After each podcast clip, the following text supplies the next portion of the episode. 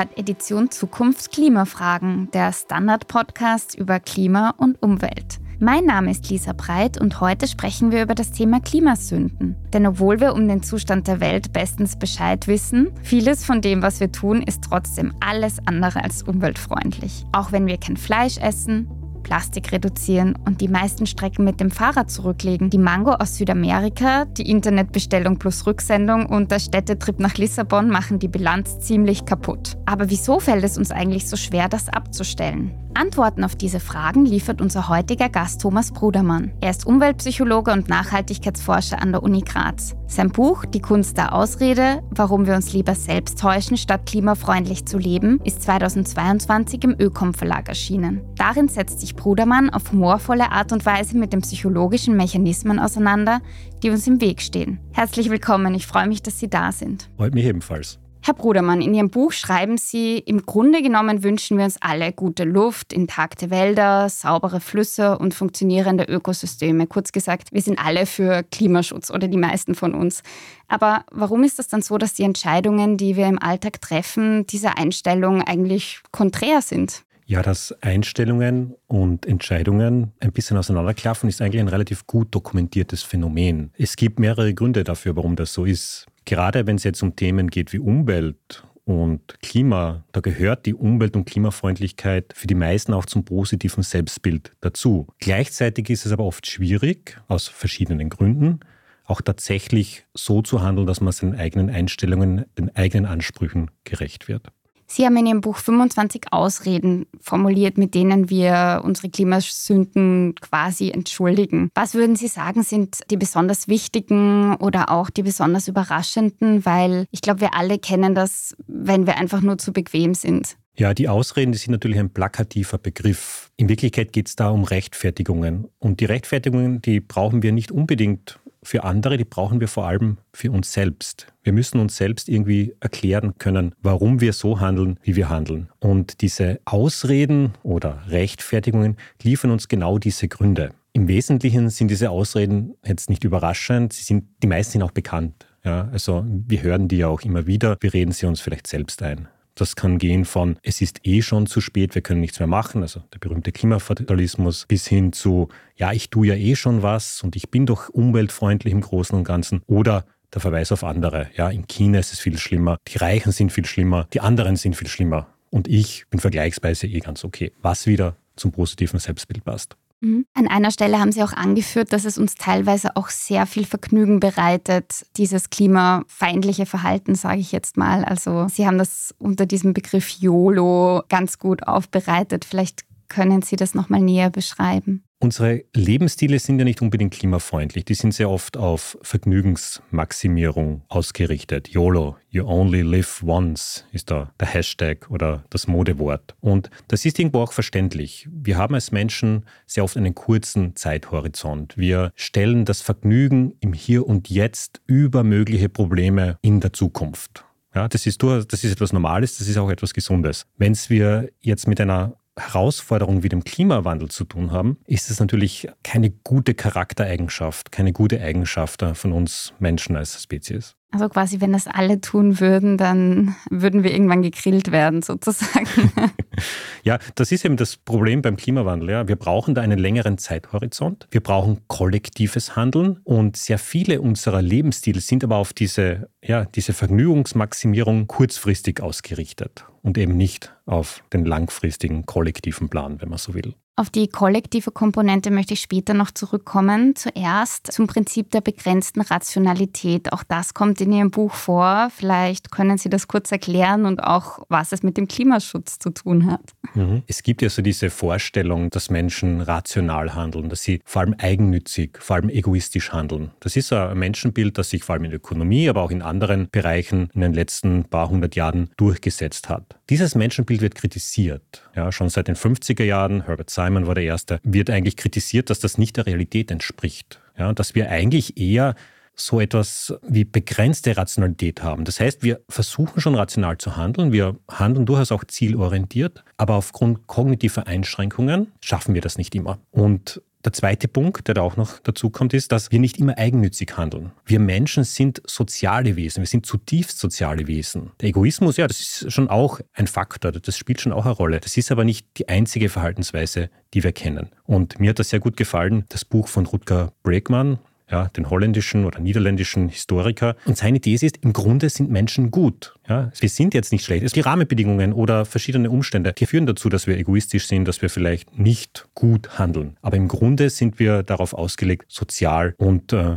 ja, gemeinnützig zu handeln. Und bei manchen Entscheidungen fällt es uns trotzdem schwer, die, würde ich jetzt mal sagen, allerbeste Entscheidung zu treffen. Vielleicht können Sie ein bisschen beschreiben, was das jetzt etwa bedeuten würde, wenn man eine Reise unternimmt. Ja, also das ist ein schönes Beispiel. Ja. Ich möchte in den Urlaub fahren und ich möchte natürlich den schönstmöglichen Urlaub haben. Und das beginnt schon bei so Fragen wie, welches Hotel wähle ich aus? Ja, ich bin umweltfreundlich, ich möchte vielleicht ein Öko-Hotel. Ich möchte vielleicht irgendwo in der Nähe des Stadtzentrums sein, wenn ich in der Stadt fahre. Und da fängt es schon an. Ja, wie finde ich so ein Hotel? Da gibt es jetzt im Stadtzentrum in Wien, ich weiß nicht. Also ich glaube, bekannte Buchungsplattform listet da ein paar hundert Hotels auf ich finde da nicht die optimale Lösung, wenn ich jetzt alle durchschaue. Ich könnte es schon, ja, aber ich habe nicht die Zeit dafür, ich habe nicht die Ressourcen dafür. Wenn ich das mache, dann will ich wahrscheinlich gar nicht mehr in den Urlaub fahren. Und mhm. das sind die Schwierigkeiten, denen wir hier irgendwo begegnen. Wir leben in einer komplexen Welt, wir haben aber begrenzte kognitive Ressourcen, begrenzte Aufmerksamkeit, um uns diesen Herausforderungen zu stellen. Also bis zu einem gewissen Grad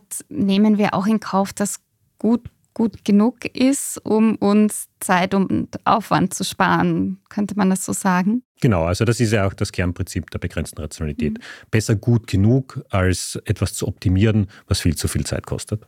Eine Rolle spielt in Ihrem Buch auch der Fachbegriff kognitive Dissonanz. Also wir wissen, dass ein Verhalten schlecht ist, aber versuchen es uns irgendwie schön zu reden. Zu welchen Rechtfertigungen greifen wir dabei? Ja, diese kognitive Dissonanz, die sehen wir sehr stark bei Klima- und Umweltthemen. Also wir haben diese klimafreundliche, umweltfreundliche Einstellung, unser Verhalten passt nicht dazu. Und laut psychologischer Theorie müsste das eigentlich ein, ja, ein Unwohlbefinden auslösen, so einen Knoten im Hirn, weil wir haben ja dieses positive Selbstbild und dann sehen wir, okay, das passt nicht zusammen. Und da gibt es Möglichkeiten, diese Dissonanz aufzulösen. Man kann immer mal sein Verhalten ändern, aber das ist eben sehr schwierig, weil unser Verhalten sehr oft in Strukturen eingebettet ist, weil es Gewohnheiten unterliegt, weil auch soziale Einflüsse eine Rolle spielen. Also Verhaltensänderungen sind schwierig. Man könnte seine Einstellungen ändern. Das machen wir aber auch nicht wirklich oft. Ja, also ich weiß nicht, wann Sie jetzt zum letzten Mal Ihre Einstellung zu einem Thema um 180 Grad geändert haben. Das passiert schon, aber das ist nicht die Norm. Wir brauchen also, um jetzt diese Kluft zu überbrücken zwischen Einstellung und Verhalten, eine weitere Option. Und diese Ausreden und Rechtfertigungen geben uns eine Option. Das heißt, wir sehen diesen Konflikt, wir sehen diese Kluft, aber wir können sie begründen. Mhm. Und wir mhm. können dann immer noch in den Spiegel schauen und uns selbst für einen guten, klima- und umweltfreundlichen Menschen halten. So wie zum Beispiel zu sagen, ja, heute regnet es ja, heute kann ich nicht das Rad in die Arbeit nehmen solche Dinge, oder? Ja, genau. Also wie das ausschaut, das ist natürlich individuell, das hängt auch vielleicht von den Umständen ab. Also wir müssen sie uns nur selbst glauben. Mhm. Das ist hier der Schlüssel. Also ich muss mir diese Ausrede, die ich dann finde, oder diese Begründung selbst glauben können. Sie haben da ja auch ein ganz schönes Beispiel gebracht, wo Sie schreiben, warum Sie dann doch auf dem Weg zu einer Konferenz Ihr altes Auto genommen haben, anstatt mit der Bahn zu fahren. Vielleicht können Sie das auch noch mal kurz rekonstruieren. Ja, das ist eine Anekdote aus dem Jahr 2021. Ich war bei einer Konferenz eingeladen im slowenischen Koper. Aus Graz mit Öffis dorthin zu kommen, ist relativ schwierig. Also es ist eine Tagesreise. Und mit dem Auto sind es eben diese 300 Kilometer. Und ich habe damals mich dann für das Auto entschieden. Ich, ich gebe es zu. Ist mittlerweile keine Option mehr, weil das Auto auf mich verzichtet hat. Also es ist kaputt geworden. Es hat einen Motorschaden, jetzt nach 25 Jahren. Und da findet man dann aber auch heraus, dass es andere Möglichkeiten gibt. Ja, es geht, gerade wenn man in der Stadt wohnt, es geht autofrei. Man findet Möglichkeiten, es gibt Carsharing, wenn es wirklich notwendig ist. Und äh, innerstädtisch kommt man normalerweise auch mit anderen Verkehrsmitteln recht gut zurecht. Aber was war dann Ihre Begründung an sich selbst, dass Sie quasi das Auto genommen haben? Ja, ich glaube, in dem Fall war es einfach der Faktor Zeit, also drei Stunden Autofahrt versus, ich glaube, es waren über zwölf Stunden Bus- und Zugfahrt mit einem Umstieg, der vier Stunden gedauert hätte und irgendwo, ja, ich glaube, im Nirgendwo gewesen wäre. Also es war ihm, am Ende, es war Bequemlichkeit und Zeit, mhm. ja. Alles klar. Vielen fällt es ja auch ganz schön schwer, ihr Verhalten zu ändern, wenn sie merken, dass alle anderen weitermachen wie bisher. Ist das auch ein Dilemma? Ja, das hat auch wieder damit zu tun, dass wir soziale Wesen sind. dass wir unser Verhalten und auch unsere Einstellung übrigens sehr stark an anderen orientieren. Wir tun das, was andere tun. Wir denken, wie andere denken. Also die soziale Norm spielt eine wesentliche Rolle. Soziale Normen sind aber etwas sehr Dynamisches. Die kommen und gehen, wenn man so will. Ja, sie sind zu einem gewissen Grad statisch, aber sie sind auch dynamisch. Und man muss mitdenken, dass unser Verhalten ja jetzt nicht nur so von sozialen Normen abhängt, sondern auch in richtige Praktiken eingebettet ist. Wenn es jetzt zum Beispiel um sowas geht wie Fleischkonsum. Ja, viele Menschen essen Fleisch, das ist eine soziale Norm.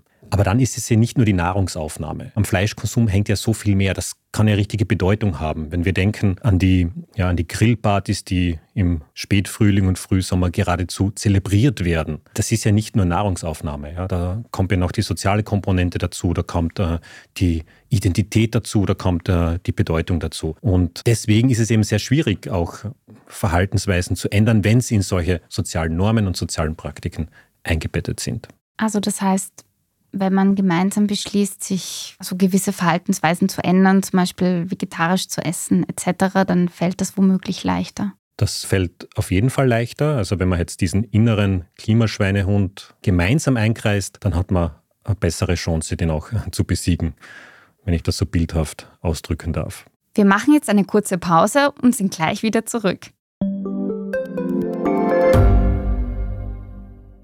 Ich bin die Franziska. Ich bin der Martin. Und wir wollen besser leben. Lohnt sich 10.000 Schritte zu gehen jeden Tag? Ist das Großraumbüro wirklich so schlecht wie sein Ruf? Spoiler, ja. Bringt's was, Intervall zu fassen? Wir fragen die, die es wirklich wissen und probieren es auch gleich selber aus. Bei Besser Leben, jeden Donnerstag eine neue Folge.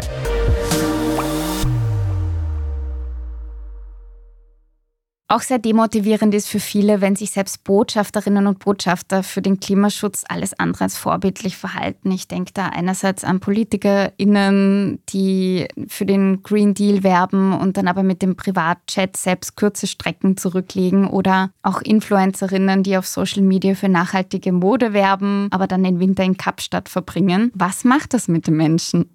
Ich verstehe natürlich, dass gerade PolitikerInnen sich da in einem Spannungsfeld bewegen zwischen wahrscheinlich Stress und Zeitnot, Verpflichtungen.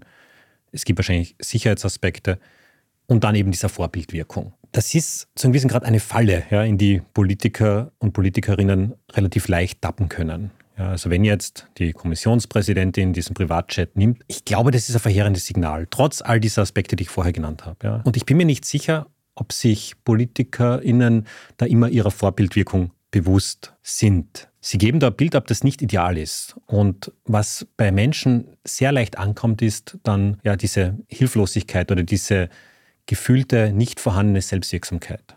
Das heißt, was soll ich schon machen? Ja, die Politiker und Politikerinnen, die fliegen da jeden Tag dreimal, die Reichen sowieso, die Influencer leben mir auch nicht wirklich Klimafreundlichkeit vor. Was soll ich da als kleine Bürgerin, als kleiner Bürger schon machen. Und das ist, das ist wirklich problematisch, weil wenn wir erst einmal in dieser Hilflosigkeit, in dieser gefühlten Hilflosigkeit, in dieser fehlenden Selbstwirksamkeit gefangen sind, dann fehlt auch die Motivation, sich klimafreundlich zu verhalten.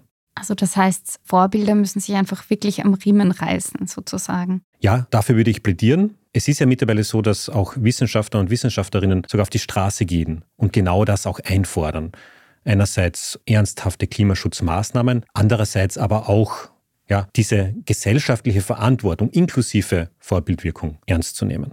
Auch das Aufschieben ist ja eine beliebte Strategie. Da heißt es zum Beispiel, ja, jetzt noch eine letzte Fernreise, weil das sind ja unsere Flitterwochen. Wie hört man damit auf oder wie kommt man endlich ins Tun? Ja, dieses Aufschieben unangenehmer Dinge, das ist ja auch etwas zutiefst Menschliches. Also wir versuchen unangenehme Dinge tendenziell in die Zukunft zu verschieben. Das hat aber jetzt in diesem Fall auch damit zu tun, wie wir darüber reden. Und ich finde es teilweise problematisch, wie wir über Klimaschutz reden. Wir reden da von Verzicht, wir reden von Einschnitten, wir reden von Verlust. Das sind alles negativ konnotierte Begriffe. Und wenn wir uns mit solchen negativen Dingen auseinandersetzen, dann verengt sich auch unser Zeithorizont. Und da kann wirklich sehr schnell das Gefühl entstehen, besser jetzt noch einmal in den Urlaub fliegen, weil wer weiß, ob wir das nächstes Jahr überhaupt noch dürfen oder ob es vielleicht nächstes Jahr ja viel teuer ist. Also da kommt dieses ein letztes Mal noch ganz stark heraus. Das ist nicht nur beim Klimathema so, das haben wir auch im Laufe der Pandemie erlebt. Wann immer ein neuer Lockdown verkündet wurde, hat es diesen Ansturm gegeben auf Bars, auf Einkaufszentren, auf alles Mögliche. Ja, das ist eigentlich der gleiche Mechanismus. Mhm. Ein letztes Mal noch, wer weiß, wann es wieder geht. Mhm. Gibt es da irgendwelche neuen Glaubenssätze, die man sich vorsagen kann, so eine Art Mantra? Ich glaube, man muss klimafreundliches Leben nicht als Verzicht, nicht als Einschnitt wahrnehmen. Es braucht da vielleicht einen Perspektivenwechsel. Klimafreundliches Leben kann auch positive Aspekte mit sich bringen. Und ich aus meiner persönlichen Erfahrung würde das bestätigen. Ja, also ich habe aufgehört, Fleisch zu essen vor ein paar Jahren. Ich habe jetzt die wunderbare Welt der vegetarischen und veganen Küche entdeckt, die ich wahrscheinlich sonst nicht entdeckt hätte. Auch nicht Auto zu fahren es ist spannend, man kommt da plötzlich auf ganz äh, neue Arten der Fortbewegung. Man kommt auch in ganz andere Regionen plötzlich, ja, die man halt vielleicht mit dem Auto nicht besucht hätte. Also es ist nicht immer nur Verzicht. Man, natürlich, wenn man es als Verzicht sehen will, dann okay, dann sieht man es halt als Verzicht, aber das muss nicht sein. Es geht mhm. auch anders. Ich kann nur sagen, manchmal kann es halt auch sehr schwer sein, den Gewinn daraus zu sehen, wenn die Züge teuer sind, lange brauchen, ständig Verspätung haben oder es im Restaurant einfach nichts Vegetarisches oder Veganes zu essen gibt. Ist das der Punkt, wo sich vielleicht auch die Rahmenbedingungen ändern müssen? Ja, leider ist es oft so, dass Klimaschutz auf individueller Ebene ja fast ein Luxusproblem ist. Ja, also wahrscheinlich viele Hörerinnen und Hörer dieses Podcasts, mich eingeschlossen, wir können es uns leisten, klimafreundlich zu agieren. Ja, ich, ich kann mir halt äh, auch die Ökomode leisten. Ich kann mir das vegane Essen leisten, das ja wirklich auch oft noch, noch teurer ist. Diesen Luxus haben andere Gruppierungen vielleicht nicht. Ja, also wenn ich jetzt ein sehr niedriges Einkommen habe, dann ist dieses 3 Euro Schnitzel, also das 3 Euro Huhn, 3 Euro pro Kilo, dann ist das eben die günstigste Option und dann ist es nicht verwunderlich, wenn ich mir das kaufe. Ja, also das hängt ganz stark an den Rahmenbedingungen. Und die momentan vorhandenen Rahmenbedingungen erschweren es uns oft, klimafreundlich zu handeln und erleichtern es uns, die klimaschädliche Option zu nehmen. Es hat da letztes Jahr einen Bericht gegeben des Austrian Panels of Climate Change. Da wurde, ich glaube, in 28 oder 29 Kapiteln dargelegt, was es an klimafreundlichen Strukturen brauchen würde, damit eben genau diese individuelle Handlungsoption in Richtung Klimafreundlichkeit auch leichter möglich wird. Mhm. Also hier müsste einfach die Politik Maßnahmen setzen. Genau, es muss die Politik Maßnahmen setzen, es braucht auch von Seiten der Wirtschaft Maßnahmen. Ich will aber nicht, dass da der Ball immer hin und her gespielt wird. Mhm. Ich glaube, wir können uns das in Wirklichkeit nicht mehr leisten, dass wir jetzt als Bürgerinnen und Bürger den Ball zur Politik spielen, die spielen weiter an die Wirtschaft und die Wirtschaft spielt das wieder an die Konsumenten und Konsumentinnen, die es ja nicht anders wollen angeblich. Das bringt uns nicht weiter. Ich glaube, es müssen sich alle fragen, was sie in ihrem Bereich machen können. Nochmal zurück zu den Ausreden. News Avoidance ist ein Begriff, der uns in den Redaktionen derzeit sehr stark beschäftigt. Oft verwenden wir ihn im Zusammenhang mit dem Ukraine-Krieg, aber in Ihrem Buch schreiben Sie auch, dass das auf die Klimaberichterstattung zutrifft. Wieso hören wir, wenn es um dieses Thema geht, denn so oft aufzulesen? Und vielleicht eine Frage mit Augenzwinkern, was bedeutet das für diesen Podcast? Ja, das werden wir wahrscheinlich sehen dann, wie viele Menschen noch zuhören an dieser Stelle oder wie viele vorher schon ausgeschalten haben. Aber die kurze Antwort wäre, wir können es nicht mehr hören. Und die etwas langere Antwort ist, solche Negativmeldungen, die sind natürlich Aufmerksamkeitsbringer. Negativmeldungen und Schreckensszenarien haben aber auch die Eigenschaft, in uns Abstumpfung auszulösen und eben auch Ablehnung. Ja, wir wollen uns als Menschen ja meistens gut fühlen. Wir wollen uns nicht schlecht fühlen. Negativmeldungen, ja, die bekommen unsere Aufmerksamkeit. Wir haben aber nicht die ja, emotionale Kapazität, uns immer nur mit Negativmeldungen auseinanderzusetzen. Deswegen, das beobachten wir relativ gut, gerade bei kriegerischen Auseinandersetzungen. Da gibt es diese, ja, diese Aufregung, diese sehr starke Medienpräsenz in den ersten Wochen. Das lässt dann nach. Beim Klimawandel haben wir ein ähnliches Problem und ein noch viel stärkeres Problem, weil das Thema uns ja jetzt seit mehreren Jahren, wenn nicht Jahrzehnten, auch medial begegnet. Und wir können diese andauernden Negativmeldungen eben nicht mehr hören. Da braucht es, glaube ich, auch vielleicht einen positiveren Zugang. Ja, diese Negativmeldungen die können in uns Angst auslösen. Also Klimaangst ist ein Thema, gerade bei Menschen, die sich sehr stark mit der Thematik beschäftigen. Das sind Klimaaktivistinnen und Forschende. Bei den meisten kommt es eher zu diesem Ablehnen oder ja, Wegdrücken des Themas. Deswegen glaube ich, dass wir auch einen positiven Zugang brauchen. Ja. Wir brauchen die positiven Narrative. Positiv oder konstruktiv? Ist ja doch nochmal ein Unterschied. Ich würde sagen beides, aber wir brauchen, vielleicht muss ich es präzisieren, wir brauchen auch positive Emotionen. Ja, die negativen Emotionen, die sind ja wichtig, sowas wie Angst, Wut, Ärger. Evolutionstechnisch gesehen sind das sehr nützliche Emotionen. Die fokussieren unsere Aufmerksamkeit, sie geben uns Energie. Sie zeigen uns sehr schnelle Reaktionsoptionen auf. Allerdings sind die Optionen, die uns negative Gefühle aufzeigen, eben ja, kurzfristig und sehr eng. Ja, also wir verengen unseren Blick, wenn wir ängstlich sind oder wenn wir wütend sind. Wenn wir es jetzt mit so einem komplexen Thema wie Klimakatastrophe zu tun haben, dann brauchen wir einen breiten Blick. Wir brauchen einen langen Zeithorizont. Und den bekommen wir nicht mit Angst, Wut und Ärger. Den kriegen wir mit positiven Emotionen, mit Zweckoptimismus, mit Hoffnung. Ein schöner Gedanke. Genau, jetzt haben wir viel über diejenigen gesprochen, die gewillt sind, das anders zu machen. Aber daneben gibt es auch Menschen, die, so scheint es manchmal, sich absichtlich umweltschädigend verhalten und auch noch damit angeben, das zu tun, als wäre die Umwelt eine Art Feind, dem man es heimzahlen muss. Was steckt dahinter? Also ich glaube, dass die Gruppe jener, die sich mutwillig klima- und umweltschädlich verhalten, eher klein ist. Ja, es gibt Menschen mit soziopathischen oder psychopathischen Zügen. Es gibt Menschen, die tatsächlich jetzt vielleicht damit angeben, wie klimaschädlich sie sind. Da hat es diesen Typen gegeben, ich weiß seinen Namen gar nicht, der, der Greta Thunberg ja provoziert hat mit seinen vielen Autos. Ich mhm. glaube auch, dass das Hauptmotiv hier ein anderes ist. Das ist jetzt nicht dieser mutwillige Umweltschaden, sondern geht es um andere Dinge. Da kann es um Status gehen, da kann es um politische Statements gehen und so weiter. Also ich glaube, diese Gruppe ist eher klein. Eine Gruppe, die da vielleicht größer ist und auch mit Klimaschutz wenig anfangen kann, ist die Gruppe derer, die potenziell von Klimaschutzmaßnahmen eben nicht profitiert, sondern vielleicht benachteiligt wird. Ja, Klimawandel hatte diese soziale Komponente. Eine Hitzewelle im Sommer lässt sich in der Villa in der Vorstadt mit Swimmingpool besser aushalten als in der Dachgeschosswohnung in der Innenstadt. Also da gibt es eine soziale Komponente. Jetzt ist aber auch so, dass bei Klimaschutzmaßnahmen die Gefahr besteht, dass unterschiedliche sozioökonomische Gruppen unterschiedlich stark davon betroffen sind. Und wenn ich jetzt denke an Menschen, die ohnehin ein geringes Einkommen haben, für die klingt eine CO2-Steuer natürlich erstmal nach etwas, das sie nicht wollen. Oder Menschen am Land, die auf Autos angewiesen sind, wenn die hören jetzt, ja, alle sollen Bus fahren, alle sollen Rad fahren, ah, das passt nicht mit deren Lebensrealität und nicht einmal mit deren sozialen Identität zusammen. Also ich bin selbst auch ein Landkind. Ich weiß, welche Bedeutung Autos am Land haben können. Ja, das geht wieder über das einfache Transportmittel hinaus. Ja, das hat auch sehr stark mit sozialer Identität zu tun. Oder dann gibt es Berufsgruppen. Man denke jetzt an Leute, die Lkw fahren oder in energieintensiven Branchen beschäftigt sind. Wenn wir es jetzt mit dem Klimaschutz ernst nehmen, dann gibt es natürlich die Gefahr, dass diese Gruppen verlieren. Und da geht es nicht nur um ökonomische Verluste. Da geht es tatsächlich um eine Bedrohung der sozialen Identität und Lebensrealität.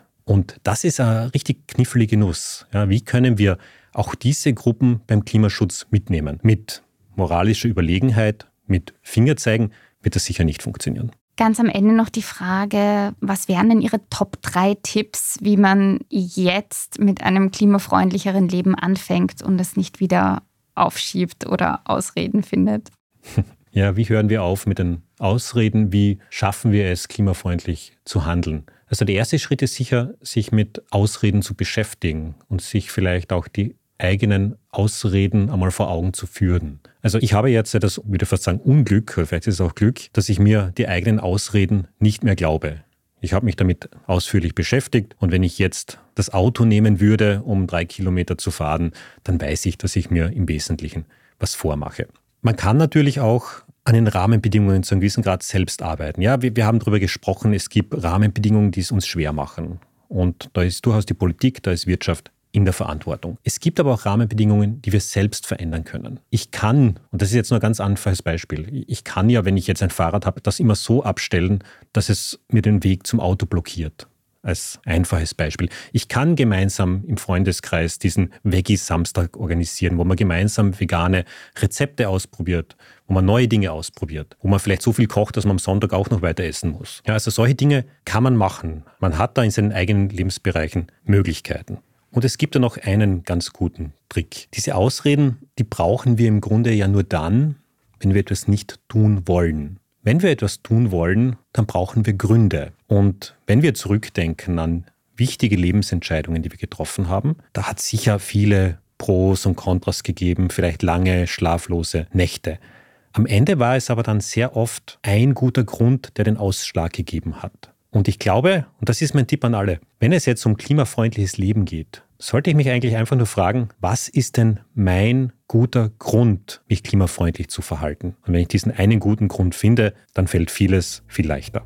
Danke, Herr Brudermann. Vielen Dank, hat mich gefreut. Damit auch ein herzliches Dankeschön an euch, liebe Hörerinnen und Hörer. Welche Gewohnheiten wollt ihr als erstes in Angriff nehmen? Schreibt uns euren Kommentar auf der Standard.at Zukunft. Dort findet ihr auch viele weitere Artikel rund um das Leben und die Welt von morgen. Wenn euch der Podcast gefällt, dann lasst uns doch eine Bewertung da. Unterstützen könnt ihr uns, wenn ihr für den Standard zahlt, zum Beispiel mit einem Abo. Alles weitere dazu auf abo.derstandard.at. Die nächste Folge Edition Zukunft Klimafragen erscheint wie immer in zwei Wochen. Bis dahin, alles Gute und bis zum nächsten Mal.